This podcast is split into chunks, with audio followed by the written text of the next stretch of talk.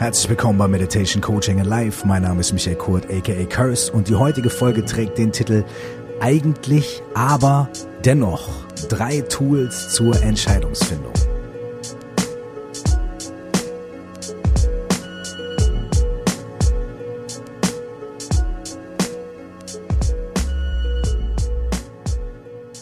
Wir alle kennen das. Wir sind in Situationen, in denen wir eine Entscheidung treffen müssen. Entweder zwischen zwei verschiedenen Dingen, ja oder nein, oder zwischen zwei Optionen oder zwischen mehreren Optionen oder überhaupt eine innere Entscheidung für uns, in welche Richtung wir gehen wollen, in welche Richtung wir uns bewegen wollen. Und dann stehen wir da und sagen, ja, auf der einen Seite, Punkt, Punkt, Punkt, auf der anderen Seite, Punkt, Punkt, Punkt. Ja, aber dennoch, ich würde ja gerne, aber und so weiter und so fort dann drehen wir uns selbst in unserem Kopf, wir fragen Freunde, wir fragen Bekannte und wir suchen Rat und machen uns selbst verrückt und machen vielleicht sogar im suboptimalsten Fall die Leute um uns herum verrückt und Ganz oft kommen wir dann sogar zu dem Punkt, an dem wir vielleicht irgendwie eine Entscheidung treffen mit ganz viel Zähneknirschen oder Zittern und oft manchmal sogar danach feststellen, dass die Tragweite dieser Entscheidung gar nicht so groß oder so riesig war wie die Gedanken, die wir uns vorher gemacht haben.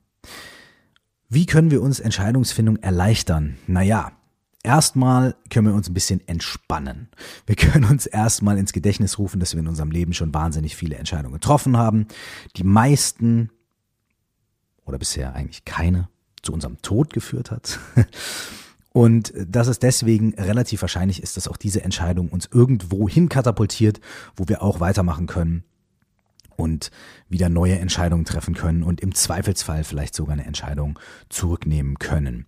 Das heißt, der allererste Faktor ist erstmal ein kleines bisschen Entspannung reinzubringen. So, das klingt jetzt sehr Hausfrauen äh, ist es vielleicht auch, aber es hilft. Entspannung ist der erste Schritt zur Besserung. So, aber hier in dieser Folge möchte ich euch drei einfache Tools vorstellen. Wenn wir uns erstmal so ein kleines bisschen entspannen, einmal kurz durchgeatmet haben und sagen, okay, gut, alles klar. Schwierige Entscheidung. Ich nutze jetzt mal ein Tool, um mir dabei zu helfen. Dann gibt es zum Beispiel die erste Möglichkeit, die ich in der Folge zur Visionsfindung schon vorgestellt habe, auf eine etwas andere Art und Weise. Und zwar ist das die Schaukelstuhlfrage. Die Schaukelstuhlfrage funktioniert so. Wir stellen uns vor, wir sind am Ende unserer glücklichen und erfüllten Zeit. Wir sind irgendwie 80 oder 90 und sitzen auf unserem Schaukelstuhl irgendwo auf der Veranda oder mit Blick aufs Meer oder in unserer Hängematte oder keine Ahnung. Und wir haben ein glückliches, erfülltes Leben geführt und wir haben viel erreicht und haben eigentlich all die Dinge, die wir uns vorgenommen haben, gemacht, sind aber immer noch im Besitz unserer geistigen und körperlichen Kräfte. Und es ist also so eine ziemlich schöne Idealsituation, äh, in der wir uns gerne befinden wollen, wenn wir mal alt und weise und reif und erfahren sind. Wir versuchen uns in diese Situation reinzuversetzen, in diesen Mindstate, wie wir da sitzen auf unserem Schaukelstuhl. Und dann dürfen wir uns gerne ein bisschen Zeit lassen, die Augen zu machen, uns das wirklich ausmalen und uns das wirklich vorstellen. Und dann schauen wir aus der Situation auf die jetzige Frage, auf die jetzige Entscheidung zurück und dann geben wir uns selbst einen Tipp. Dann sagen wir aus der erfahrenen, aus der schon alles erlebt habenden Situation heraus, hey, in der jetzigen Situation, das würde ich dir empfehlen. Meistens stellen wir fest, dass erstens das Ding, mit dem wir uns da beschäftigen, gar nicht so unglaublich tragisch ist, wie wir es vielleicht in der Situation sehen.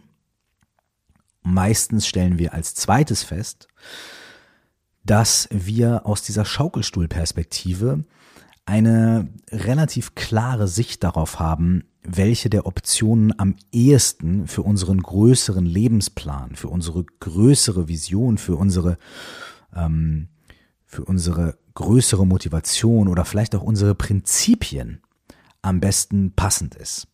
Das heißt, mit der Schaukelstuhlfrage lassen sich viele Entscheidungen schon mal zumindest in der Tendenz in eine bestimmte Richtung lenken. So, jetzt stehen wir aber trotzdem noch da und sagen, na ja, es gibt vielleicht zwei Optionen, zwischen denen wir eine große Schwierigkeit haben, uns zu entscheiden. Und beide sind irgendwie, wenn wir die Schaukelstuhlfrage stellen, beide sind plausibel, beide sind interessant, beide sind äh, gut oder beide sind vielleicht nicht so gut, ja, wir müssen uns aber jetzt irgendwie entscheiden, dann können wir eine Sache machen, die nennt sich Goldwaage, ja. Und das ist auch eigentlich ganz einfach. Man kann sich das wirklich so vorstellen wie eine Waage, die erstmal auf beiden Seiten ausgeglichen ist. Und die linke Seite ist die eine Option und die rechte Seite ist die andere Option. Und jetzt setzen wir uns hin und wir können das tatsächlich nicht nur in unserem Kopf machen, sondern wir können es physisch machen, haptisch. Am besten ist, wir nehmen uns einen Zettel, schneiden uns den ein bisschen klein, machen uns so einzelne Kärtchen, vielleicht irgendwie 10 oder 20 oder 30, wie viel auch immer wir haben wollen, nehmen uns einen Stift und dann gucken wir uns erstmal zum Beispiel die linke Seite an, ja, und sagen, okay, die linke Seite ist diese Option. Wenn ich das machen würde, ähm, was wären die Konsequenzen? Was wären die Konsequenzen davon? Und das können positive Konsequenzen sein, wie ähm, jemand anders reagiert positiv darauf oder ich bekomme die Gehaltserhöhung oder ähm, ich kann dadurch mehr verreisen oder was auch immer es ist. Ne? Das schreiben wir auf ein Kärtchen auf und das legen wir dann auf die eine Seite, auf die linke Seite.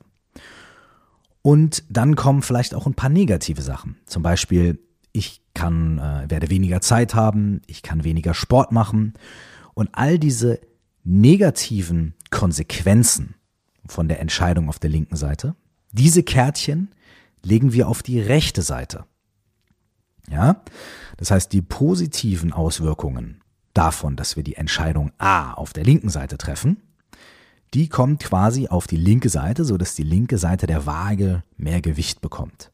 Wenn wir merken, es hat negative Konsequenzen, dass wir uns für linke Seite A entscheiden, dann tun wir diese Kärtchen mit den negativen Konsequenzen auf die Seite B, so dass auf der Seite B die Waage ein bisschen schwerer wirkt. Ne? Das heißt also nicht nur die positiven Sachen gegeneinander aufwiegen, sondern auch die negativen quasi quer verrechnen miteinander. Das tun wir dann auf Seite A und fragen uns immer wieder, was gibt es noch? Was könnte noch da sein? Und forschen wirklich und gehen wirklich rein. Und vielleicht sind da auch irgendwelche inneren Sachen, die nicht so sehr auf der Hand liegen am Anfang, ne? so wie Gehaltserhöhung oder weniger Zeit oder äh, mehr Reisen, ja sondern vielleicht sind da irgendwelche inneren Sachen, äh, irgendwelche Gefühle, Emotionen, irgendwelche Assoziationen vielleicht mit Aspekten dieser Entscheidung, die wir als positiv oder negativ oder hilfreich oder furchteinflößend bezeichnen. Wir gehen also echt, versuchen wirklich tief zu gehen, tief zu graben. Dabei, wenn wir schauen, was hat es für Konsequenzen, wenn wir uns dafür entscheiden. Wenn wir das Gefühl haben, auf der einen Seite sind wir damit relativ safe, dann gehen wir auf die andere Seite rüber und stellen uns da auch wieder die Fragen. Okay, rechte Seite, Entscheidung B was sind die Konsequenzen, was sind die positiven Konsequenzen oder auch die negativen. Die positiven legen wir dann wieder auf diese Seite, die negativen auf die andere Seite.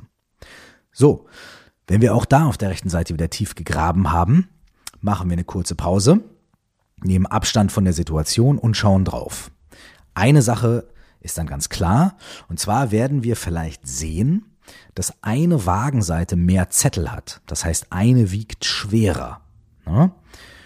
Und das kann schon ein ausschlaggebender Punkt dafür sein, dass wir sehen, hey, es gibt einfach mehr Argumente für die eine Seite beziehungsweise gegen die andere, die ich hier ganz deutlich sehen kann. Manchmal ist es aber auch so, dass die Seiten vielleicht ausgeglichen sind oder eine Seite schwerer wiegt, aber wenn wir uns angucken, was dort auf den Zetteln steht, stellen wir vielleicht fest, dass auf der anderen Seite, obwohl sie nicht, obwohl sie nicht so viele Zettelchen hat, der Inhalt der Zettel. Irgendwas ist, was uns wichtiger ist, was mit unseren Kernwerten mehr zu tun hat, was mit unseren Überzeugungen oder unserer weiten Zukunft oder unserer Lebensplanung, die wir vielleicht über die Schaukelstuhlfrage schon mal eruiert haben, mehr zu tun hat, so dass wir sagen, es sprechen vielleicht jetzt mehr Argumente für die eine Seite, aber die Werte und die innere Ausrichtung auf der anderen Seite ist deutlicher oder besser oder definierter oder mehr d'accord mit dem, was ich fühle, denke, empfinde und möchte. Manchmal können wir dann sofort diese Entscheidung treffen, weil es relativ klar ist. Manchmal schlafen wir aber noch mal eine Nacht drüber oder präsentieren das noch mal unsere Ergebnisse vielleicht noch mal jemandem Was wir aber gemacht haben, ist, wir haben nicht nur in, in unserem Kopf einen Monolog geführt, sondern wir haben unsere Gedanken, unsere Ängste, unsere Zweifel, unsere Gefühle aufgeschrieben und eingeordnet, sortiert. Das heißt, wir haben diesen inneren Wirrwarr-Dialog mal nach außen gebracht und haben den anfassbar gemacht. Das hilft eine ganze Menge. Man sagt ja auch, wer schreibt, der bleibt. Unser Gehirn findet das immer super, wenn wir solche inneren Vorgänge irgendwie nach außen kehren, veräußern. Das hilft uns dabei, uns zu sortieren und im wahrsten Sinne des Wortes die Dinge klar zu sehen, denn wir können sie ja vor uns sehen, wenn sie da sind auf den Zetteln und die Dinge im wahrsten Sinne des Wortes greifbarer zu machen, denn wir können die Zettel ja auch anfassen. Das darf man nicht unterschätzen, wie viel Wert das hat, die Sachen wirklich haptisch greifbar, anfassbar zu machen. So, und jetzt sind wir auch schon bei der dritten Übung und zwar nennt die sich das innere Team. Diese Übung stammt von Friedemann Schulz von Thun, der sehr viel über Kommunikation gesprochen und geschrieben hat, über Kommunikation nach außen, aber auch über innere Kommunikation. Er hat das Modell des inneren Teams entwickelt und es hat sich für mich persönlich als extrem hilfreich und extrem ähm, äh, extrem dankbar herausgestellt und vor allem auch als eine extrem spaßige Übung, mit der man echt fast schon ans Absurde gehen kann, wenn man möchte und echt eine Menge aus einer schwierigen Situation auch irgendwie eine Menge Spaß machen kann. Also die Übung des inneren Teams. Man sagt ja so oft, ja, ich habe ganz viele verschiedene Stimmen in mir. Ne? Auf der einen Seite würde ich gern das und auf der anderen Seite sagt mir immer meine innere Stimme, ich muss vorsichtig sein und dann habe ich aber eine Stimme, die sagt, ist doch egal, scheiß doch drauf und so weiter und so fort. Da geht es nicht nur um Entscheidungsfindung, sondern da geht es manchmal auch darum, äh, ich habe ein wichtiges Gespräch, äh, ich weiß gar nicht, wie ich da reingehen soll ähm, und so weiter. Ne? Es gibt verschiedene Situationen, mit denen wir uns auseinandersetzen, verschiedene Fälle, wegen denen man auch äh, Coaching, Hilfe vielleicht aufsuchen möchte, die damit zu tun haben, dass man in sich drin irgendwie das Gefühl hat, ich habe ganz viele verschiedene innere Stimmen und die stehen auch im Konflikt miteinander. Ja? Die eine Sache ist, es ist erstmal sehr gut, das zu erkennen. Wir haben ja meistens ein ziemlich äh, fest definiertes Ich-Bild. Also wenn wir fragen, ja, wer bist du, dann ja, ich bin ich. Aha. Und deswegen ist es schon mal eine sehr gute Möglichkeit oder ein sehr guter Anfang zu sagen, okay, ich bin ich, aber in mir drin, ja, sind ganz viele verschiedene Aspekte, Anteile, Stimmen, Motivationen und so weiter und so fort. Und anstatt zu sagen, das führt zu einer kompletten Verwirrung, ja, was ja wirklich auch sein kann, kann man sagen, okay, die haben alle irgendwie ihre Berechtigung, die haben alle was sehr Wertvolles und ich will jetzt mal denen die Möglichkeit geben, sich auszudrücken. Hm, wie funktioniert das? Also, als erstes erkennen, dass in uns, in solchen Situationen oder auch ganz oft, ganz viele verschiedene Impulse, Stimmungen und Stimmen sind. Als zweites, und jetzt fängt der Spaß an, machen wir wieder was, ähm, um sie nach außen zu bringen, um sie von innen nach außen zu bringen, um sie zu veräußern. Und zwar können wir uns wieder hinsetzen oder hinstellen und wieder Zettel nehmen und zerschnippeln und Stifte nehmen und ne, da fängt das Basteln schon an. Und dann kann man Folgendes machen. Wir können uns auf die Suche machen nach diesen inneren Stimmen. Wir identifizieren die. Wir sagen, okay, da gibt's also vielleicht die eine Stimme, die mir sagt, ey, du wirst das eh nicht schaffen, das wird nicht klappen und so weiter und so fort. Ja, die hören wir ganz deutlich. So, und dann sagen wir, isolieren wir die mal, sagen, okay, das ist die eine Stimme. Dann nehmen wir uns einen Zettel und einen Stift für diese eine Stimme und sagen, okay, was ist so der Kernsatz? Schreiben auf. Was ist der Kernsatz dieser Stimme? Oder ähm, was ist das Feeling dieser Stimme? Und dann können wir so crazy sein, wie wir wollen und können sagen, ja, hat die Stimme einen Namen? Ist das männlich oder weiblich? Äh, ist diese Person groß oder klein? Oder ist das vielleicht sogar nur irgendwie, hat die Stimme nur eine Farbe? Oder ist das ein Tier? Oder ist das vielleicht irgendeine Comicfigur? Oder was assoziieren wir mit dieser Stimme? Wir können so weit gehen, diese Stimme wirklich komplett zu personifizieren. Mit Alter, Wohnort, äh, Beruf und so weiter und so fort. Es ist total egal. Also je mehr uns zu dieser Stimme einfällt, je präziser wir die beschreiben können, umso besser. Ja? Und wenn wir das Gefühl haben, okay, wir haben jetzt nachgeguckt, okay, was, was, ist, was hat diese Stimme noch? Gibt es noch was, was wichtig ist an dieser Stimme? Gibt es noch was, was wir über die sagen können? Dann haben wir das auf einem Zettel, legen wir den an die Seite und dann gucken wir, was ist die nächste Stimme in uns drin? Und dann haben wir zum Beispiel vielleicht die Stimme, äh, die sagt so, ey, du musst immer Gas geben, das, jetzt lass dich nicht hängen, lass den Kopf nicht hängen, Mensch, jetzt mach mal was, ja? So, dann identifizieren wir diese Stimme. Und dann schreiben wir auf, wie heißt diese Stimme, wie sieht die aus, hat die irgendwas an, was ist und so weiter und so fort. Ja, wir versuchen wirklich irgendwie so detailgenau, so meinetwegen auch verrückt wie möglich da reinzugehen. Die guten News sind, wenn wir das alleine machen, schaut uns keiner zu. Das heißt, wir haben die Möglichkeit, einfach Gas zu geben, wie wir wollen, ja, und uns so, so zurechtzubauen, wie wir das fühlen. Ähm, der Tipp ist auch zu sagen, ähm, so spezifisch wie möglich diese Stimmen zu beschreiben, damit wir nachher auch spezifisch mit denen arbeiten können. Also, nach einer Zeit des Stimmenidentifizierens, des Kreativseins, des Spaßhabens damit, haben wir da vielleicht vier, fünf, sechs verschiedene Stimmen, manchmal auch zehn oder nur drei, die wir identifiziert haben. Jetzt haben wir schon mal eine Sache gemacht. Wir haben jetzt schon mal aufgeräumt, denn Normalerweise sind diese ganzen Stimmen in uns fast schon so im Unterbewussten, halbwegs im Bewussten, die kommen mal, dann gehen sie wieder, die quatschen die ganze Zeit miteinander. Wir identifizieren sie alle prinzipiell als ich. Ne? Und ich stehe da im Konflikt mit mir selbst. Was wir gemacht haben, ist aufräumen. Wir haben erstmal dieses Ich ein bisschen aufgedröselt und gesagt, hey, das Ich besteht in diesem Fall aus vielen verschiedenen Teilen. Und diese einzelnen Teile, die haben wir jetzt mal dargestellt. Und dadurch haben wir die Möglichkeit, uns diese einzelnen Anteile anzuschauen oder sogar auch mit denen zu reden. Denn die sind ja jetzt sogar personifiziert. Und hier ist auch mal eine ganz wichtige Sache. Normalerweise quatschen diese Stimmen in uns drin immer durcheinander. Und während die eine redet, kommt die andere und redet schon drüber und sagt, ey, ja, aber und so weiter. Jetzt haben wir die Möglichkeit, dass jede dieser Stimmen mal ausreden darf, ohne Unterbrechung. Hier kommt der nächste Teil der Übung.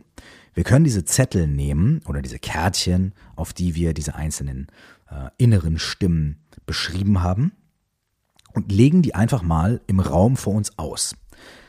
Deswegen heißt die Übung inneres Team. Wir sind der Teamleader wir sind quasi der Dirigent oder der äh, Sportcoach oder der äh, Bandleader oder der Regisseur, was auch immer für ein Bild wir da irgendwie gut finden. Wir sind Teamleader und das sind unsere Leute, unsere Mannschaft, unsere Musiker. Die Leute, die wir anhand ihrer Fähigkeiten, anhand ihrer Persönlichkeiten aufstellen können, damit sie gemeinsam das bestmögliche Ergebnis hervorbringen.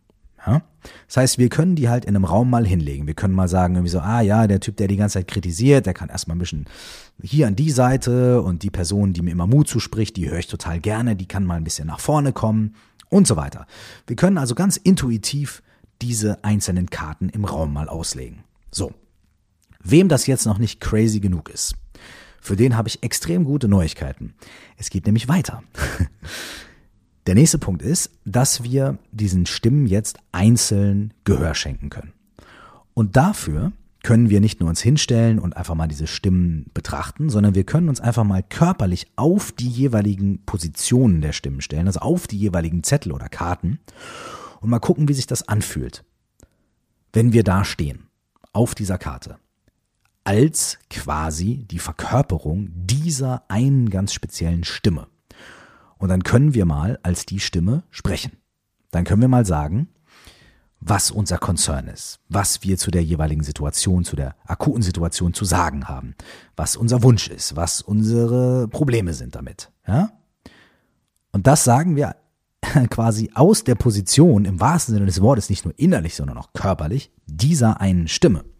Und wenn die zu Ende gesprochen hat, dann bewegen wir uns von der Karte weg und gehen mal zu einer anderen Stimme intuitiv und stellen uns da mal hin und gucken, wie sich das anfühlt und was diese Stimme zu sagen hat. Und das können wir mit allen Stimmen machen, die da im Raum liegen. Ein paar Minuten pro Stimme. Dann treten wir wieder raus, sind wieder der Teamleader und gucken drauf.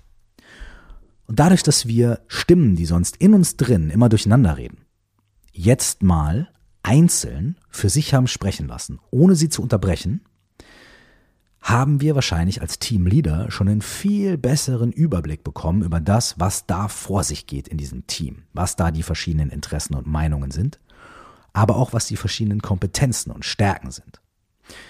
Und jetzt können wir damit spielen und können gucken, was wir machen. Wir können entweder sagen, ah, alles klar, ich habe jetzt gesehen, diese eine Stimme, die ist viel zu weit hinten, die muss mehr nach vorn, die hat nämlich Power.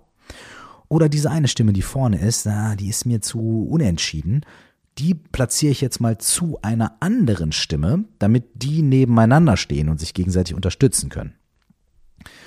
Ihr merkt schon, man kann wirklich kreativ damit umgehen. Was man dann auch machen kann, ist, man kann diese inneren Stimmen in einen Dialog miteinander schicken.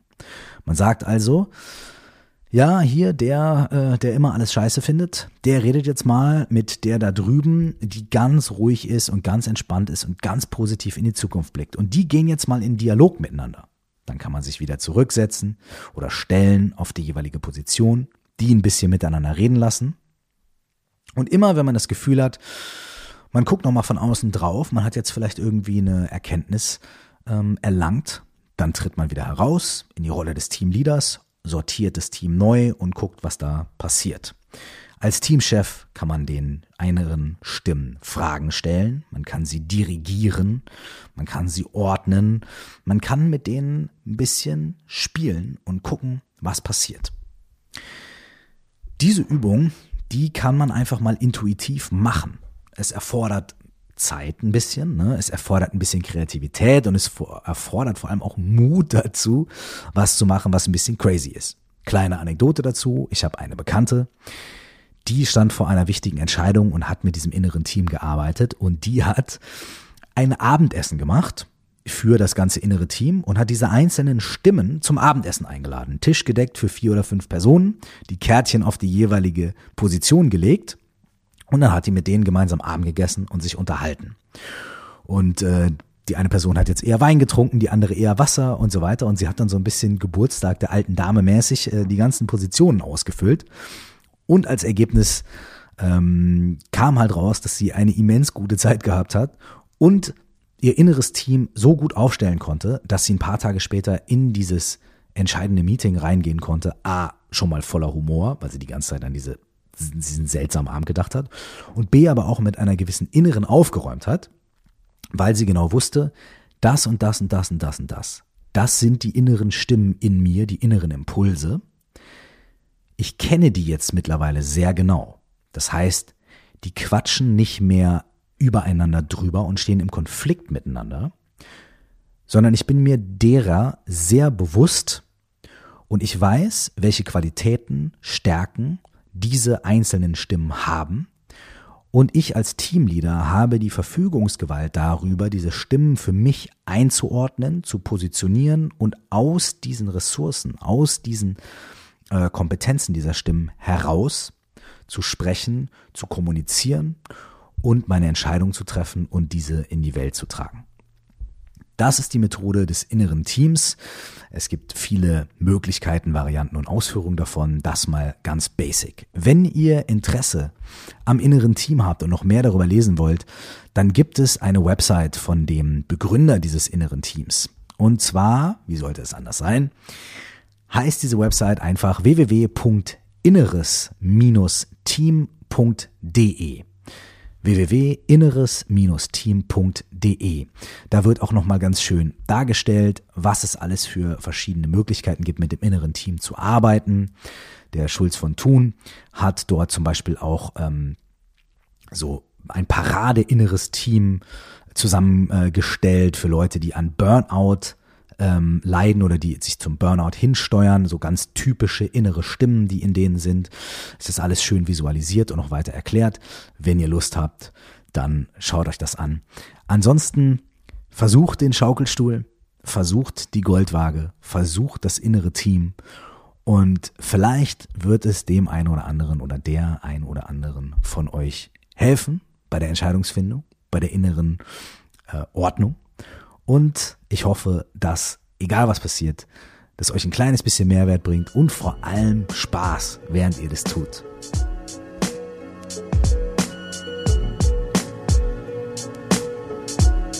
Vielen Dank, dass ihr zugehört habt. Das hier ist Meditation, Coaching and Life.